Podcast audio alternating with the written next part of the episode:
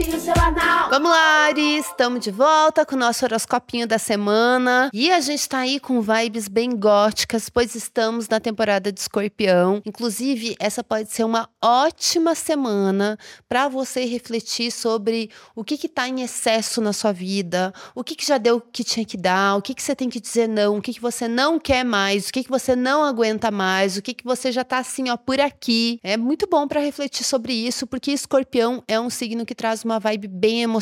Então é aquela coisa que a gente fica assim, as profundezas, aquela coisa, a gente sente muitas coisas e às vezes a gente tem que dizer certos nãos, ou a gente tem que impor limites, ou tem que tomar certas atitudes, ou mudar certas coisas. Nem sempre isso é fácil. Então veja aí na sua vida se isso faz algum sentido, se você tá aí fazendo algum tipo de mudança, se você tem que fazer uma boa limpeza, um bom exorcismo, ou se, quem sabe, você só tá precisando se livrar do que que tá em excesso para você se sentir mais leve, poder se movimentar, fugir da estagnação essa é a vibe, né? Uma vibe bem, bem gotiquinha, assim. E essa temporada, especialmente, pode falar muito de, de, de questões financeiras, talvez questões de segurança material do trabalho que você está realizando, de coisas que você quer transformar, às vezes coisas que não dependem só de você, mas que de alguma forma afetam na sua sensação de segurança, ou na sua autoconfiança,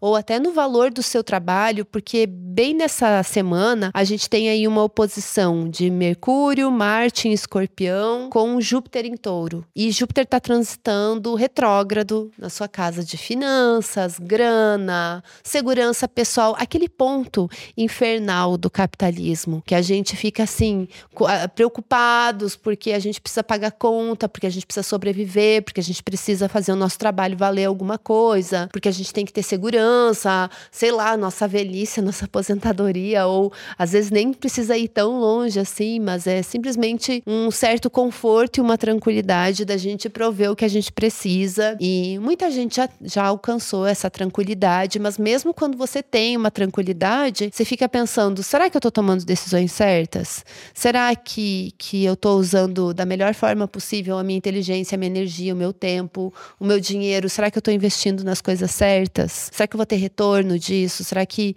o meu trabalho está tendo um valor que eu acho que ele tem? Ou será que eu tô me sabotando? Ou será que alguém tá me sabotando? Vibes de paranoia, combina muito com a temporada de escorpião. E daí, como faz essa oposição aí com Júpiter em touro, acaba até pegando na questão do apego também. Às vezes a nossa relação emocional que a gente tem com, com algumas coisas materiais, coisas que a gente não quer desapegar porque tem um valor sentimental ali, ou quando as nossas emoções, nossos sentimentos, principalmente emoções reprimidas, aquelas que a gente nem quer pensar muito, entendeu? Que a gente não tem muita paciência, mas de alguma forma elas se infiltram nas coisas e a gente mistura as coisas em relação a trabalho, ou a grana, ou a apegos materiais. Ali você está colocando alguma coisa ali que, que não tem nada a ver. Né? Escorpião é um signo de água, então ele vai falar muito de sentimentos, assim, é, é um ótimo momento para arrasar na análise, psicanálise ou qualquer qualquer tipo de terapia que trabalhe com as coisas do inconsciente, autoconhecimento,